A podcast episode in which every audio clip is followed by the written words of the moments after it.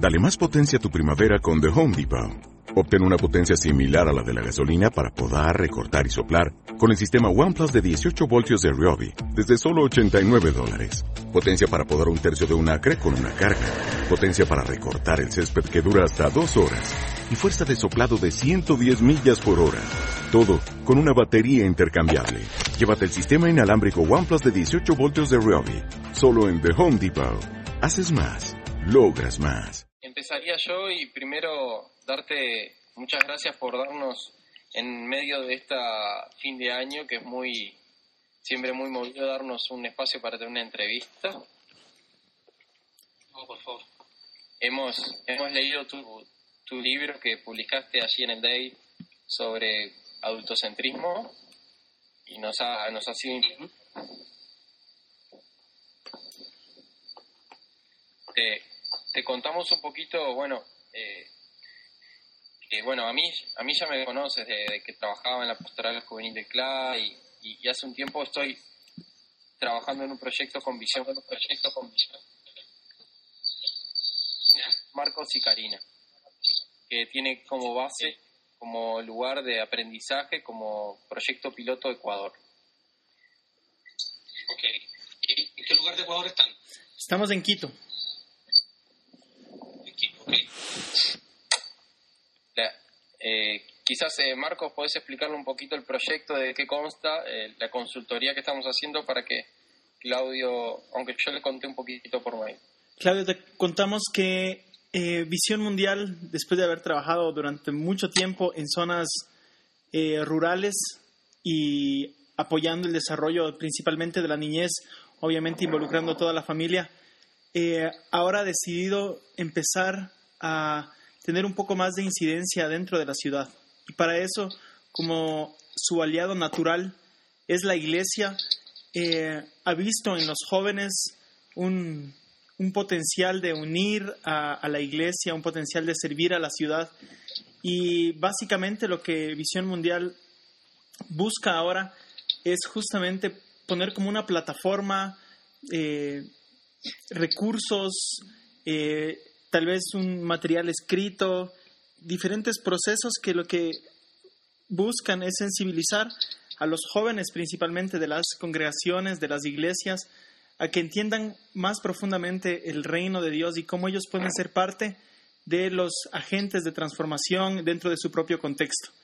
En medio de eso, eh, han escogido a Ecuador como una ciudad para empezar este, este proyecto. Eh, tenemos en, marcha algunas ideas de desarrollar algunos proyectos editoriales y estamos ya empezando a, unirnos con diferentes líderes juveniles, eh, evangélicos, católicos, eh, indígenas y estamos en, en, ese proceso de ir construyendo algo juntos.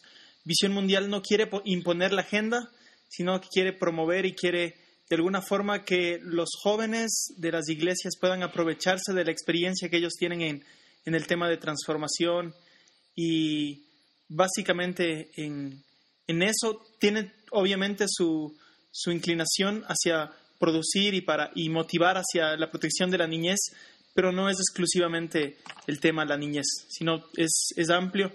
Y bueno, estamos, estamos en este proceso inicial de arrancar, de escuchar eh, opiniones, consejos y justamente por eso es que agradecemos tanto que podamos tener este tiempo contigo. Ok, ¿Y, están trabajando solo en Quito? Eso no te bien. Actualmente es en Quito. Este año, 2012, eh, principalmente se va el piloto a enfocar en Quito, pero es un proyecto que lo que busca es implementarse eh, al menos en los 14 países que tiene Visión Mundial, eh, una oficina nacional ahí.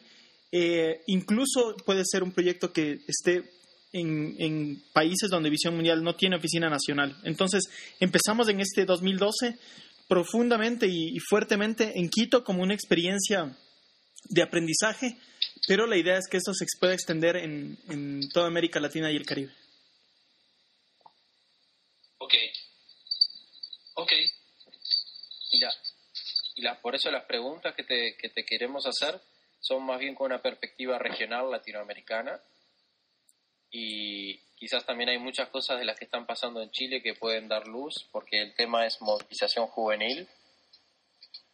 Tiene que ver con el tema de la capacidad de los jóvenes de moverse hacia una transformación, de, de hacer procesos de incidencia política y aprender tanto de las experiencias que están pasando en el mundo de las iglesias como en el mundo secular, por decirlo de una manera, y que eso pueda servir de motivación, desafío para la realidad de los jóvenes de las iglesias católicas o evangélicas de América Latina. Ok. ¿Yo te mandé las preguntas por mail o...?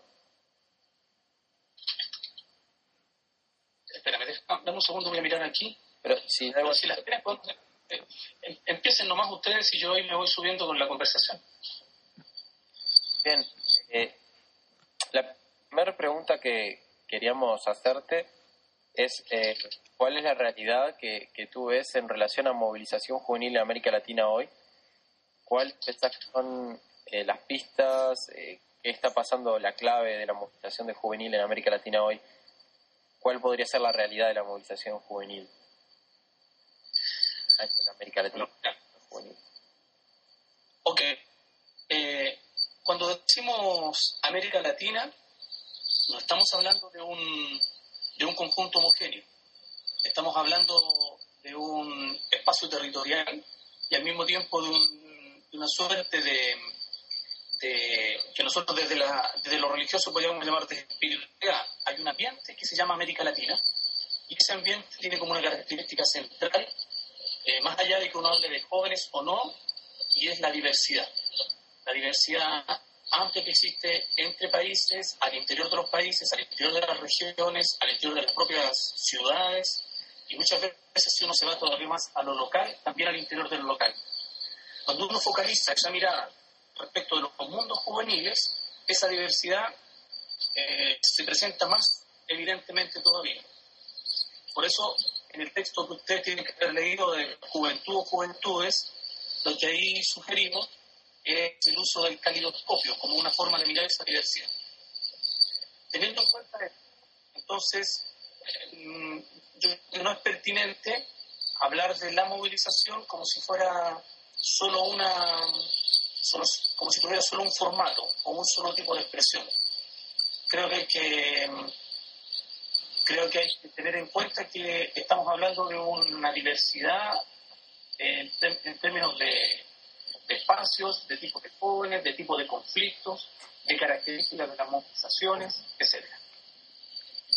Una clave para leer esta diversidad y no quedar en una suerte como de ambigüedad, que no tenemos elementos conceptuales con los cuales observar, es tomar en cuenta una distinción es un colega que se llama Oscar Aguilera eh, si después me lo recuerdan, yo les puedo mandar el artículo por mail, donde está, ahí, puede ser el micrófono de ustedes, ¿no? No sé de quién es ese ruido. Nico, creo que es que está haciendo feedback tu micrófono. Si le bajas un poquito el volumen, tal vez se quite eso.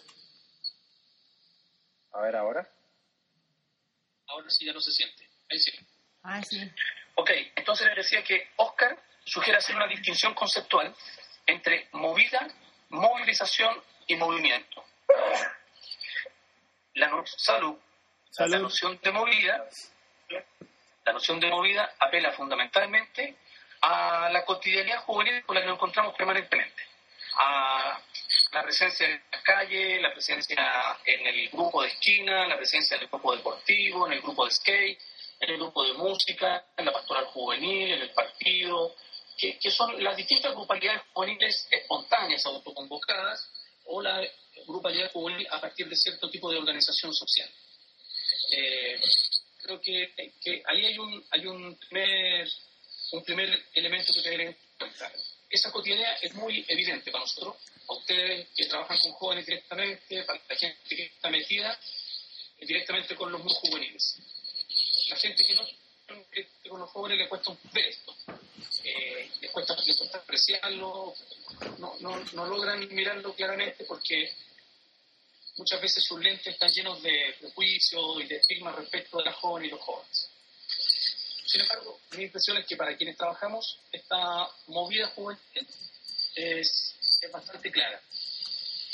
Este es un, un, un primer plano de análisis, no son niveles, son planos de análisis.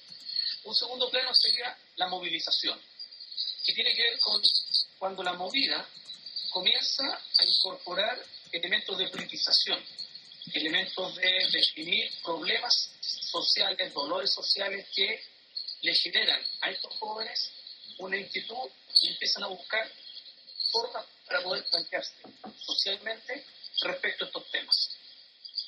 En este caso comenzamos a hablar entonces de la existencia. ¿Me escuchan? Sí, sí, te escuchamos, te escuchamos bien. ¿Me escuchan? ¿Sí? Ya. Ok, decía entonces que comienza a plantearse la idea de la existencia de una suerte de movilización juvenil, de una cierta... Eh, esta movida pasa a tener ya un, cierto, un cierto plano de, planteamiento de problemas, de reivindicaciones, no logra necesariamente construir apuestas, no logra necesariamente construir un colectivo mayor que se, que se manifieste en esta activación, sino que muchas veces se queda eh, en esa movilización, yo diría que eh, todo el primer tiempo de la movilización estudiantil en Chile durante este año 2011 fue bastante más de movilización que de movimiento. Y la tercera, el tercer momento, el tercer plano, está en la constitución de movimiento. Y eso tiene que ver fundamentalmente con el desarrollo parte de esta movilización juvenil de dos o tres características, un segundo, de dos o tres características que son eh, dos o tres características que son constitutivas del movimiento social ahí podemos tomar la perspectiva, yo tomaría fundamentalmente la perspectiva de Elio Gallardo, más que la de Turain, eh, que la construcción de una, de una activación colectiva es constitutiva de movimiento. Hay un colectivo que se activa y en torno a esa activación, que tiene que ver con un planteamiento de un conjunto de demandas y reivindicaciones, se construye también un horizonte de esperanza, una cierta noción utópica. Primero, activación colectiva, segundo, no son, no son utópicas, no son de cambio, por lo tanto, de transformación social, y en ese proceso de transformación social aparece la identidad colectiva. O sea, hay un nosotros, que se distingue de un ellos, que pasan a ser esta suerte como de enemigo, y respecto de los cuales eh, este movimiento comienza a plantearse. Entonces, yo creo que con esas claves uno podría leer cuál es el estado de situación hoy día. Y ahí necesariamente hay que irse a los países, hay que mirar en detalle eh, qué está pasando en cada lugar para tratar de dar cuenta de esta diversidad a la que yo hacía referencia hace un rato. Muy, muy interesante la, la definición, muy interesante las definiciones y el acercamiento. Eh, ¿Y cómo, Claudio, nos podrías ilustrar de, si tuviésemos que pensar en cada contexto de, los, de, los, de las movilizaciones juveniles, encontramos algunos factores que son eh, de alguna manera en común los que propician una, la gestación de este movimiento, de esta reivindicación? ¿Cuáles son los factores de un contexto o factores sociales, contextuales o grupales que hacen que se genere la movilización juvenil? Aunque no sea una ve claramente, pero ¿qué factores inciden para que esto suceda? Ok, yo creo que, que, lo, que lo que está pesando significativamente hoy día es que, es que hay cansancio. Hay un agotamiento en las generaciones más jóvenes respecto de no querer seguir soportando, aceptando como dado, como incambiable, eh, lo que el modelo de mercado con ideología neoliberal se vino instalando desde eh, la salida de las dictaduras militares en nuestros países. Eh, yo diría que la movilización social en Chile, en Argentina, eh, a ratos en Perú, yo he logrado seguir en América Latina la movilización en Colombia, que detuvo la transformación del sistema educacional universitario, viene a mostrar que para las jóvenes y los jóvenes no, no, no, es, no es dado aceptar estas condiciones que la ideología neoliberal está planteando como modelo de desarrollo en nuestros países de América Latina. En los países que tienen gobiernos más, eh, que podríamos denominar de corte progresista, como Bolivia, como Ecuador, eh, hay, otro, hay otro elemento a considerar ahí y es que yo diría que, por lo que yo he visto, sobre todo en Ecuador, eh, trabajando durante este año, dos o tres veces con jóvenes allá, en, con la gente del gobierno, de participación ciudadana y control social, eh, me dio fuertemente la sensación de que las jóvenes y los jóvenes están buscando eh, su lugar en un proceso de cambio de, la, de la sociedad ecuatoriana en el cual no terminan de ubicarse claramente. Entonces yo diría que en aquellos países de, gobiernos conservadores o derecha, directamente gobiernos de derecha, como Chile, como Colombia, eh, lo que hay es un malestar y un cansancio respecto de eh, ya no tenerle ninguna fe, ninguna confianza a, este modelo con ideología neoliberal va a producir integración social, eh, oportunidades para todos, acceso a los derechos, etc.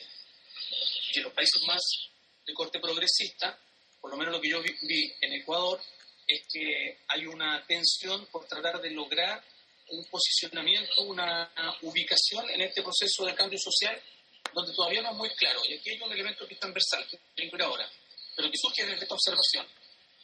Y es que eh, los mundos adultos siguen siendo en América Latina marcadamente adultocéntricos.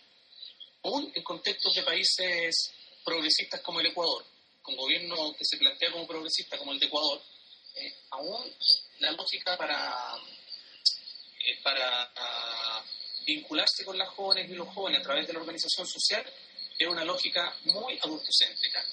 Entonces eso produce rechazo, produce tensiones porque hay una, se, observa una fuerte incoherencia entre un discurso democratizador, ciudadano, participativo, eh, de nueva sociedad, de país para todos, pero que en, en, la cotidianidad no deja a las jóvenes y los jóvenes participar activamente de ese proceso.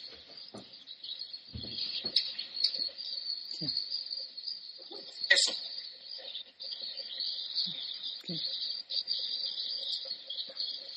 ¿Están ahí? Nico, ¿nos escuchas? Okay. sí, escucho perfecto. Está... Escuché perfecto. ¿Ustedes? Sí, sí, sí, excelente. Eh, Claudio, justamente, da verdad. Marco, pregunta todo. Es que yo tenía bajo el micrófono para que no acople. Sí, yo también tenía. Eh, Claudio, eh, teníamos justamente una pregunta orientada al asunto del adultocentrismo, tanto en las esferas sociales, digamos, como dices tú, posiblemente en la participación, incluso en, en temas de gobierno, aunque se promueve la, participación juvenil siempre se promueve desde una perspectiva o con mecanismos o con procesos principalmente adultocéntricos. ¿Cómo crees que eso también afecta los sistemas con quienes nosotros queremos trabajar, que son los contextos más de corte católico, evangélico? ¿Cómo tú ves la participación juvenil en ese tipo de contextos y cómo la dinámica adultocéntrica afecta eh, la participación y el desarrollo de los de o sea, que podría ser un proyecto justamente de incidencia social. ¿Cómo tú crees que eh, favorecería o sería una dificultad y cómo nos recomiendas trabajar en ese contexto que también es un contexto muchas veces gobernado con perspectivas adultocéntricas? Mira, tenemos que considerar que el, el mejor terreno para la eh, el mejor terreno para la promoción de las lógicas adultocéntricas es eh, las instituciones totales. Y entiendo como instituciones totales la familia patriarcal, adultocéntrica, que reproduce dominación en la perspectiva de la, economía criminal, eh, vale decir, te da el pan, perdón, te da afectos, pero te lo cobra a través de darte el pan, por lo tanto, establece en los mundos adultos una relación de, tensión y dominio con, los más, con las generaciones más jóvenes y con las mujeres. Eh, la escuela, en sus diversos formatos, preescolar, escolar, enseñanza secundaria y universitaria, son unas instituciones totales que reproducen lógicas de dominación. Eh, y también las instituciones cerradas como el ejército, las iglesias, muchos de los partidos políticos, algunas de las organizaciones sociales, aquellas que se autodefinen como, como progresistas. Entonces, eh, creo que las iglesias de América Latina, eh, en, general, las católicas y las protestantes, eh, reproducen estas lógicas adultocéntricas. Mi experiencia como militante de la pastoral juvenil católica, como asesor de la pastoral juvenil católica, como eh, facilitador de procesos en la iglesia luterana en los últimos 5 o 6 años, eh, desde la experiencia que escuchaba en el DEI, lo que he vivido en varios países donde he estado con jóvenes de comunidades, es que las lógicas adultocéntricas están profundamente naturalizadas.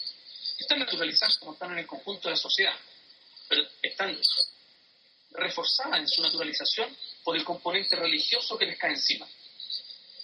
Sería interesante que pudieran mirar un artículo de hermenéutica juvenil, no sé Nicolás si lo trabajamos en tu grupo cuando estuvieron en el DEI, eh, de lectura popular de la Biblia desde los jóvenes, y creo que está en la paso. ¿Un artículo sobre hermenéutica que, está en tu libro o aparte? Eh, hay uno que está en el libro. ¿Qué libro leyeron ustedes? ¿El de discursos de resistencia juveniles? Ese. Sí, el de discursos de resistencia juveniles. Ya, es que no lo tengo aquí a mano, pero ya dentro hay un artículo sobre em, lectura popular de la Biblia que se llama Dios es joven. Sí, sí está ahí. Correcto. Esos artículos que están contenidos en ese libro, en ese artículo, y las ideas de ese artículo, eh, son producción colectiva, son una sistematización que yo hice de varios años de talleres y conversaciones con jóvenes en distintos contextos sobre su experiencia en el interior de las iglesias. Y ahí yo creo que no tenemos que tener duda en que se requiere una tarea profética al interior de las comunidades para poder develar esta condición del dominio en que viven las jóvenes y los jóvenes. Yo diría que hay dos, dos características principales de esa condición de dominio, ya en términos conceptuales. Una es la invisibilización de las jóvenes y los jóvenes, la no consideración del tiempo presente de los aportes que ellos pueden hacer, esta suerte de postergación para el futuro, los jóvenes como el futuro de la iglesia, de la religión que sea. Y por lo tanto, como una postergación para mañana que no sabemos si va a existir y que lo único que genera es incertidumbre y la posibilidad de que quienes ejercemos roles adultos al interior de la iglesia podamos sostener la dominación que ejercemos. Y además de esta invisibilización, esta cooptación, vale decir, simulamos ejercicios de democracia, simulamos ejercicios de participación, hacemos como que como una, es un engaño.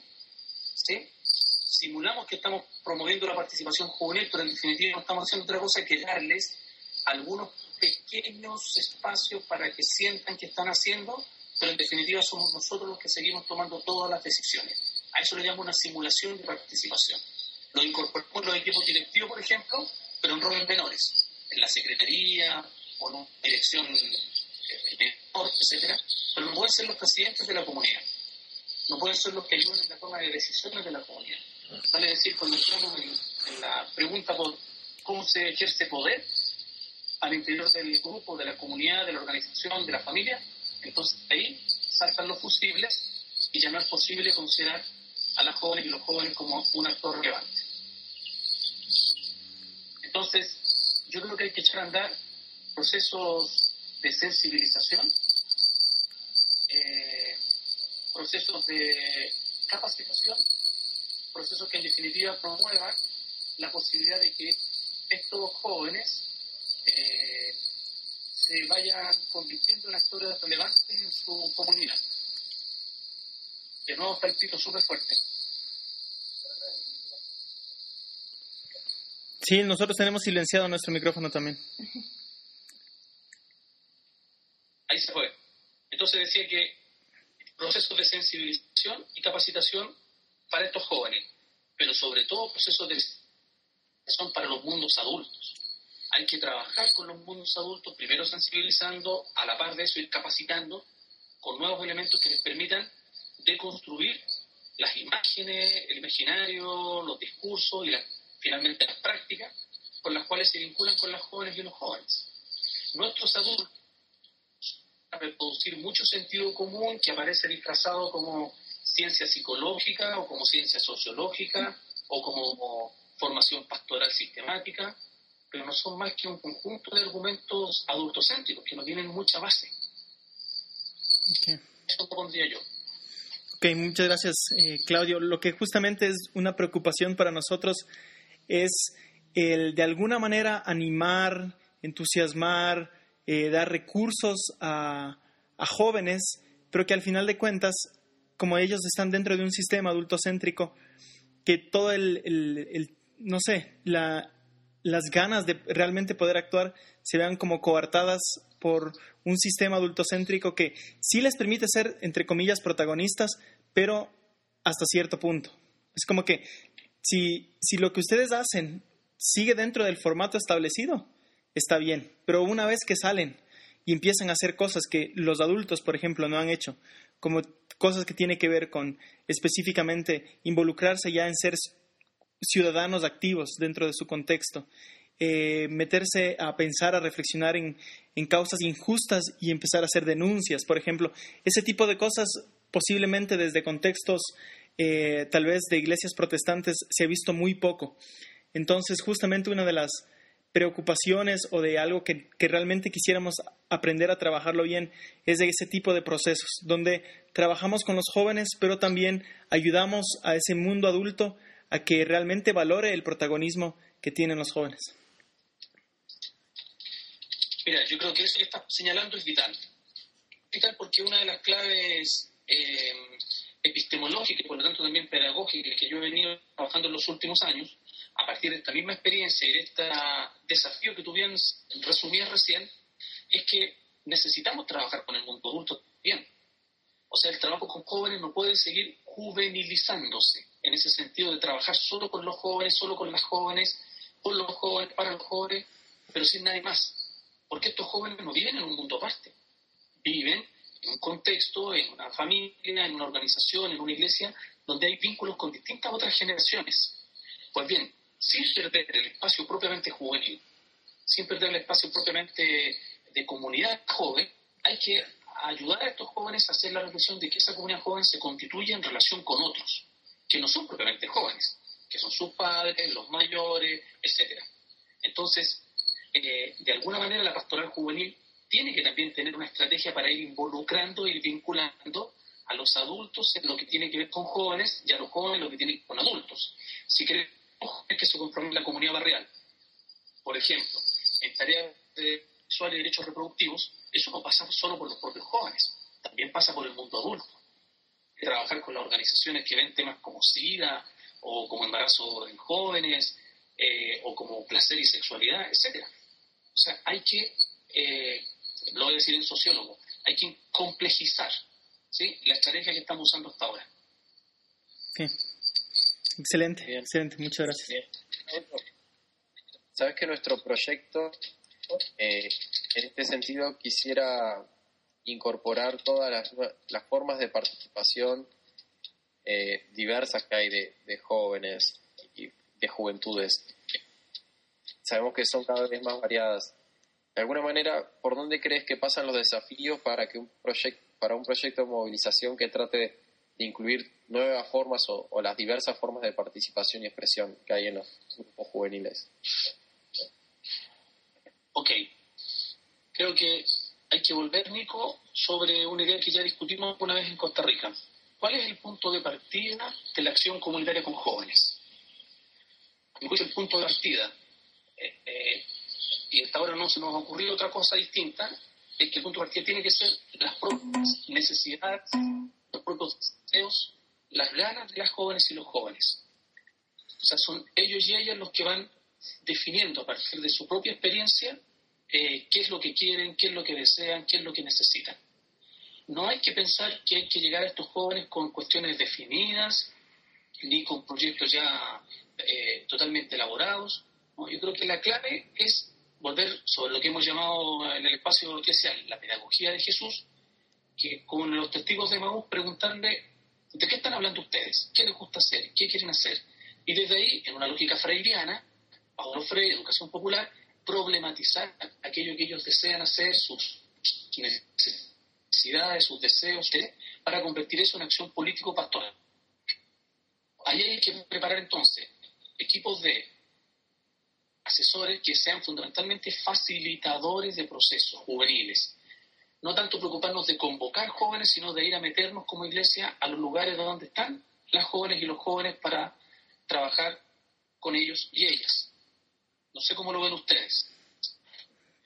Sí, sí, justamente creemos en, de esa manera, no queremos, y nosotros hemos sido muy enfáticos en, no llevar una agenda, sino que, ser, que sean los mismos jóvenes los que puedan ir ganando conciencia, movilizándose hacia problemáticas que ellos visualizan y nos vemos realmente como facilitadores, como personas que de alguna manera podrían potenciar esas habilidades, esos conocimientos, esas capacidades de, incidir, pero realmente eh, quienes tienen que empezar con planteando el problema no somos solamente nosotros, sino principalmente ellos. Nosotros nos vemos como facilitadores en el proceso. Ok, estamos de acuerdo en eso. Pero esa tarea de facilitación, Marco, requiere de una muy buena estrategia educativa al interior de la institución o de las instituciones e iglesias para poder formar esos facilitadores. Eh, ahí hay que tener mucha, eh, mucha cautela y mucha precisión porque eh, la, pedagogía tiende a escolarizar los procesos. Claro. Entonces, cuando la gente quiere participar de procesos que, formen facilitadores, uno se da cuenta que lo que están formando son profesores en el sentido más tradicional y, más bancario del término, en el sentido más, más, freudiano, ¿no? Sí, sí, sí. Entonces, ahí hay que, creo que teniendo en cuenta eso que tú señalas, hay que diseñar una muy buena estrategia que permita ¿sí? formar educadores. Y un buen educador es el que sabe observar críticamente la realidad, el que conecta su vida en los procesos, el que da un testimonio permanente de, sus opciones, en fin, ¿no? Ahí hay varias, varias claves que se podrían trabajar en eso. Excelente. Justamente, Claudio, quisiera, quisiéramos que nos eh, puedas compartir un poco más de qué elementos les incluirías en un proceso de formación, de capacitación. ¿Cuáles, como los que, los que ya mencionaste, qué otros podrían ser algunos de los, esos temas o esos aspectos más bien claves dentro de una formación tanto de facilitadores juveniles como también de otros, de ya propiamente adolescentes y jóvenes para que puedan incidir como ciudadanos activos, que puedan ser agentes de transformación de su contexto. ¿Cómo sería ese proceso de formación? ¿Qué, qué recomendaciones nos darías? Mira, en términos metodológicos, yo diría que el proceso de formación tiene que ser capaz de, en el mismo proceso, ya vivir aquello que esperamos que se desarrolle después. O sea, si estamos esperando tener facilitadores con capacidad y talento para desarrollar experiencias de educación popular, el mismo proceso formativo tiene que hacerse con una estrategia de educación popular. Si estamos pensando que eh, queremos facilitadores que utilicen permanentemente el diálogo y la interrogación, las preguntas, digamos, la conversación a través de preguntas, con la boca chica y la oreja grande, para poder generar la conversación, el proceso tiene que ser de esa manera. Si queremos educadores que sean capaces de observar críticamente la realidad, saber leer los escenarios, diagnosticar los actores principales, las correlaciones de fuerza, emitir un análisis de coyuntura, entonces el proceso tiene que incorporar necesariamente eso. Si queremos facilitadores y facilitadoras capaces de leer un texto y hacer una buena crítica y elaborar una perspectiva conceptual, un análisis documentado de lo que está ocurriendo, el proceso tiene que incorporar eso. Lo que estoy diciendo es que en términos metodológicos, cualquier escuela, antiescuela o como se llame, de formación de facilitadores, tiene que ya comenzar a implementar, a experimentar, a probar lo mismo que quiere que ocurra después. Lo que nos pasa es que muchas veces uno va a escuelas de educación popular.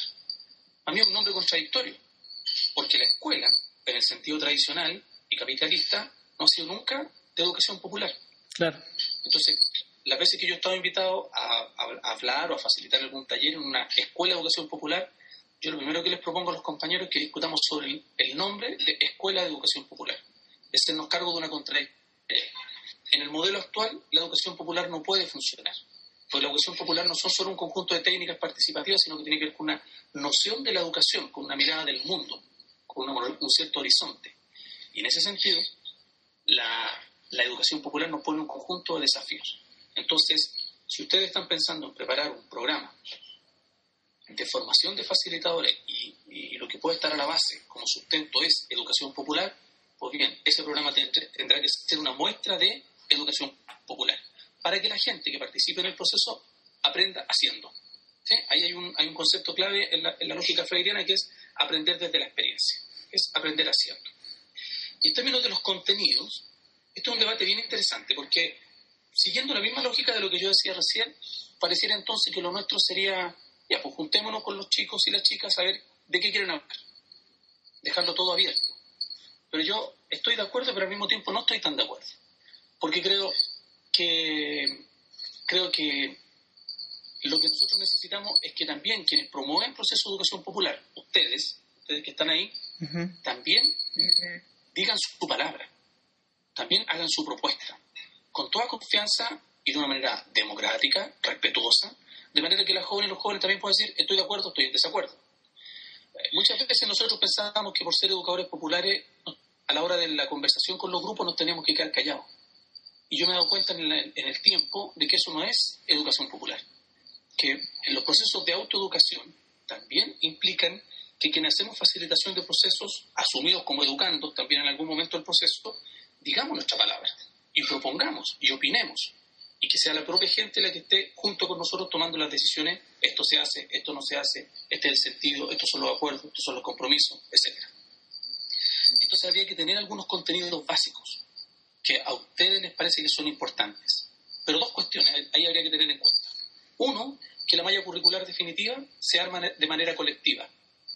Por lo tanto, ustedes escuchan las necesidades y propuestas de la gente y proponen los contenidos que a ustedes les parecen. Y en ese momento, entonces, el colectivo se democratiza, ¿sí? Y arma la malla curricular que les parece la más pertinente. Una malla flexible, dinámica, que se pueda cambiar en el tiempo, etc. Y lo segundo es que eh, en ese proceso de comillas, implementación de la malla, los mal llamados, ahora lo voy a decir de una manera, pero ustedes lo toman de una forma dinámica, los educandos también podrían participar en preparar parte de las sesiones, parte de los temas, parte de los contenidos. O sea, no necesariamente tenemos que tener a los siempre expertos o especialistas que vienen a decirle a los otros, esto se hace A, B, C, D, y estos, aunque hayan propuesto los temas, juegan un rol siempre pasivo en el proceso. Yo creo que hay que buscar alguna estrategia que permita que jueguen un rol activo también en el desarrollo de experiencias formativas. Y esas experiencias formativas tienen que partir desde la experiencia de estos sujetos jóvenes. O sea, las tareas, los ejercicios, las producciones grupales, la investigación-acción que se pueda desarrollar, etcétera, tienen que estar vinculadas de todas maneras a la experiencia concreta que estos sujetos están viviendo de manera que eso alimente inmediatamente los procesos grupales de cada uno de los colectivos juveniles. Ahora, la posibilidad de, dar cuenta de la diversidad depende mucho de la opción de ustedes, de que ustedes sean lo suficientemente agudos para ir a buscar a los jóvenes trabajando siempre bajo la idea de más diversidad, más diversidad, más diversidad. Y no tenerle miedo a eso. Cuando la gente piensa que, porque piensen que la escuela está hecha sobre la lógica de la homogenización de homogeneizar a las jóvenes y a los jóvenes, tratarlo a todos como alumnos, les ponen uniforme, etcétera, ¿verdad? Si nosotros queremos trabajar desde la diversidad, significa diverso tipo de jóvenes, más chicos, más grandes, hombres, mujeres, heterosexuales, homosexuales, quizás algunos no creyentes, eh, en, fin, yo creo que ahí hay que, hay que complejizar en ese sentido también la idea de la diversidad. Claudio, y una pregunta. Eh, todavía? Yo pensé que estos, machos ya la habían sacado de la conversación. Ay, no. ¿Qué tal? Aquí estoy escuchando muy atenta. Eh, verás, en estos procesos de formación, ¿crees que sería importante o, o más bien no meterles, por ejemplo, a los adultos? Porque yo estoy pensando, digamos, nosotros vamos a trabajar y a formar con los jóvenes, pero ellos al, al estarles, no sé, como que metiendo algo de protagonismo juvenil, van a empezar sus actitudes también a, cambiar en sus organizaciones o congregaciones. Entonces, ¿cómo se podría trabajar al, al, mismo tiempo de hacerles ver y construir un espacio juntos y de protagonismo juvenil, trabajar con los adultos como tú sugeriste, que no sea solamente desde los jóvenes, sino también con los adultos? No sé, porque va a haber esa preocupación, digamos, cómo manejar esa tensión o cómo trabajar al mismo tiempo con ellos, no sé. Sí, de todas maneras, es súper pertinente tu pregunta. Karina es tu nombre, ¿verdad? Sí. Sí. Sí, eh, Karina. mira, yo creo que es súper pertinente. Lo que yo diría es que hay que e, ese es un, eso lo más seguro es que va a ser un contenido, eh, ese va a ser un contenido puesto, por decirlo de una manera, desde fuera de los jóvenes, que les va a tocar a ustedes argumentarlo, a ustedes plantearlo. Entonces ahí depende mucho del tipo de grupos juveniles con los que estén trabajando. De manera para poder decidir, de acuerdo a la diversidad y a la amplitud de grupos, tomar la decisión en qué momento se pone en discusión esta cuestión de las relaciones con el mundo adulto y ver si hay algún tipo de adultos con los cuales se pueda contar para que participen del proceso de alguna manera, que asistan a una jornada, un par de jornadas de todo el proceso, o que sean personas a las que se les puede entrevistar, o estoy contando, estoy contando las cosas que he visto hacer. Eh, o que los jóvenes preparan un taller de sensibilización para los adultos de su territorio, lo implementan y eso se evalúa. ¿Me explico? Sí. O sea, yo creo que es súper pertinente tu inquietud y es súper bueno porque nos lleva a poner en la práctica lo que estamos diciendo discursivamente. Eh, el modo de hacer yo creo que depende mucho de cómo ustedes comiencen a, a plantearse el proceso y busquen cuáles o cuáles son los mejores momentos para hacer participar o para involucrar en esto a los mundos adultos, de acuerdo siempre con lo que ustedes quieran conseguir con esto. Si lo que queremos conseguir es jóvenes formados y en uno de los elementos de su formación eh, es la disposición a trabajar democráticamente con los mundos adultos, entonces hay que considerarlo de una manera relevante. Si no, si aparece solo como una línea de contenido nomás, a lo mejor se puede hacer alguna cosa más eh, menor, digamos, en ese sentido. Eh, yendo, a otro tema, Claudio, que es, o volviendo al primero de la movilización, eh, conociendo un poco al, y pensando un poco en el joven como un individuo en, un contexto grupal y en un contexto determinado, ¿cuáles crees que, son las motivaciones eh, que, están, que hacen que un joven se involucre en una movilización, un movimiento de, cualquier tipo de causa, digamos? ¿Cuáles crees que son los factores que están haciendo que los jóvenes se movilicen? ¿Cuáles son esas motivaciones internas?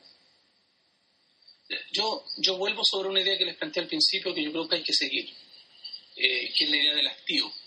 Eh, la indignación, decían en, en, España durante el mes de septiembre. Yo estuve allá estudiando septiembre-octubre en Barcelona conversé con varios jóvenes de estos que estaban movilizados y la noción de indignación a ellos les, les caía muy bien, eh, era muy pertinente, les graficaba muy bien.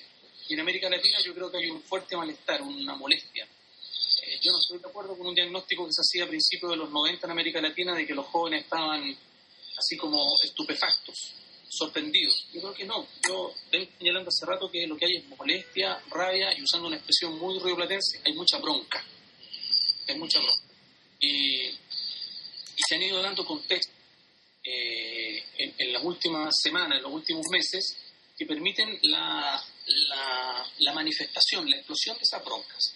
Eh, yo creo que está siendo muy, muy fuerte, eh, veo países como Chile, muy fuerte la, la desigualdad social que hay entre un 10% que se lleva el 80% de la riqueza y un 90% que se pelea por el 20% restante. Entonces creo que ahí hay una tensión que no se está resolviendo de buena manera socialmente. Se han aumentado las ofertas de expectativas a través sobre todo de la educación secundaria que se completa, de la posibilidad de ingreso a la educación universitaria como nunca antes había pasado en nuestros países. Sin embargo, los jóvenes encuentran que, aunque tengan título universitario, no mejora su vida, no mejora su capacidad de consumo y tampoco terminan siendo felices. Entonces, ah, eso produce este cansancio del que yo estoy haciendo, eh, haciendo referencia. Eh, entonces, yo creo que uno de los principales gatilladores es esta situación que no necesariamente la diagnostican y te la van a plantear discursivamente como injusticia social eh, o como explotación social. Pero cuando tú empiezas a conversar con ellos y empiezas a buscar la explicación, eh, aparecen elementos como lo que yo acabo de señalar, que uno los podría en un segundo momento conceptualizar como, como situaciones de, de injusticia o de marginación social. Y por otro lado, eh, creo que siempre hay que considerar que en los mundos juveniles también hay acto de espontaneidad y de espontaneismo, ¿no? Y de, y de subirse, en Chile dirían subirse por el chorro, no sé cómo irían en Ecuador o en Uruguay, pero es como que se pliegan a estas, estas movidas y a estas movilizaciones sin mucha idea, sin mucha reflexión, pero se pliegan. Por lo tanto, la tarea de los, de los educadores, de los facilitadores, es buscar eh, que ellos construyan su explicación, que le den más sentido, que le den argumento a lo que están haciendo de manera que lo puedan sostener en el tiempo. Claudio, se me ocurre un, una, una pregunta interesante. ¿Y cómo tú crees que se podría balanzar? ¿Me escuchas ahí? Sí, ahí escucho. Ok, ¿cómo tú crees que se podría hacer un punto de equilibrio entre algo que tiene que ver más con procesos eh, profundos de interiorización, de experiencias, de vivencias profundas, eh, tal vez en educación popular, mezclado eso o cómo crees que podría ir vinculado con procesos al mismo tiempo de, movidas, de movilización, de movimiento. La idea es que eh, veo que en algún sentido los procesos profundos requieren más tiempo, requieren más eh, grupos no tan grandes. Y, al mismo, y si queremos eh, ver algo de, movida o de movilización, incluso de movimiento, eso es algo más, entre comillas, viral, que se expande, que puede eh, comunicarse de una forma sencilla. ¿Cómo crees que podría, podríamos manejar estos dos, estas dos dinámicas? Tanto tener un grupo como comprometido y al mismo tiempo pensar en algunos espacios o algunas experiencias movilizadoras un poco más, más amplias. ¿Qué se te ocurre eh, al respecto? Yo creo que el criterio de observación ahí eh, es que lo que no tenemos que hacer con esta, estos planos de análisis que yo planteé, estos lentes como movida, movilización y movimiento, es plantearnos como separados, ¿sí? como, si, como si fueran tres estancos distintos y separados y, y, sin puntos de intersección, son parte de un mismo continuo, Marco. Y en ese continuo lo que nosotros estamos haciendo son distinciones analíticas. No es que la realidad funcione de esa manera exactamente, con distinciones del analista que intenta eh, eh, precisar su foco para organizar mejor cuál es su método eh, de intervención social. Cuando yo sé que estoy ante, grupos que están solo en la movida cuando grupos que están en el movimiento, sé cómo, voy cómo puedo desarrollar mejor mi estrategia de acción con ellos. ¿Me explico? Ok, excelente. Entonces, si eso es así, si eso es así, lo que tengo que no perder de vista es que muchos grupos van pasando de la movida a la movilización, de la movilización al movimiento y a veces salen del movimiento y vienen a la movida y vuelven al movimiento. ¿Me explico? Sí. O sea, no hay grupos que sean solo movimiento. Ok. También están en la movida y si hay movilización, van a ir a la movilización. Okay. Entonces, más bien lo que tenemos que buscar son, nosotros ahora son estrategias móviles, por decirlo así. Sí. Que nos permitan ir dando cuenta de esta, de este, esta dinámica juvenil. Excelente. Ok. Sí. Ok. Muy bien. Eh, eh, al principio, eh, Claudio, tú nos habías recomendado que para nuestra conceptualización de, de movimiento apelemos más a Helio Gallardo y no tanto a Turén. Correcto. ¿Hay, hay algún, artículo o algo? Porque nos interesaría ir profundizando sobre el concepto de movilización. Este, para eso te pediríamos eh, quizás qué autores nos recomiendas leer o qué otros conceptos claves nos recomiendas tener en cuenta para elaborar una definición de movilización, pensando en jóvenes en América Latina. Ok, Oscar Aguilera Ruiz. Oscar Aguilera Ruiz. Oscar Aguilera Ruiz, un compañero chileno. Eh, búsquenlo, a través del Google, por el buscador. Si no lo encuentran, me mandan un correo, yo le pido a Oscar que me lo mande para mandárselo yo a ustedes. Oscar es parte del equipo nuestro en la universidad. Perfecto. Gracias. Y lo de Helio Gallardo, eh, yo te sugiero, Nico, que se metan a la página de la revista Pasos, en el DAY. Sí. Ahí hay dos o tres artículos específicamente y si no, hay en la página del viejo, de Helio, que se llama eh, Pensar América Latina. Sí. Perfecto. Muy bien. No sé, chicos, ¿en qué más los puedo ayudar? Bien, entonces, sobre esto, entonces, para generar una definición de movilización con estos autores, y, teniendo los, distintos planos de análisis que nos sugerías, creo que vamos a, a tener un insumo ahí. Eh, no sé, de mi parte, creo que después, claro, eh, un, detalle que, que, quizás creo que no dijimos en la introducción y que te preguntaríamos tu opinión es el proyecto de movilización de Visión Mundial o en verdad la consulta que está haciendo... hemos explicar de muchas maneras. Perdón, no te escuché, que se metió una cosa entre medio. Sí. dijiste del proyecto de Visión Mundial. De que está, quería, o sea, está esta consulta para elaborar una estrategia de movilización un proyecto.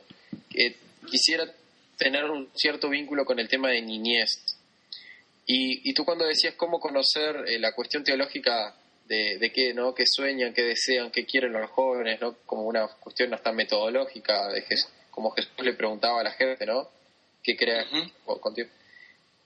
¿Cómo, ¿Cómo ves el tema de, lo, de los jóvenes, los movimientos juveniles con causas que no tengan que ver necesariamente con sus necesidades como jóvenes, sino con, por ejemplo, la realidad de otros y, siendo estos otros niños?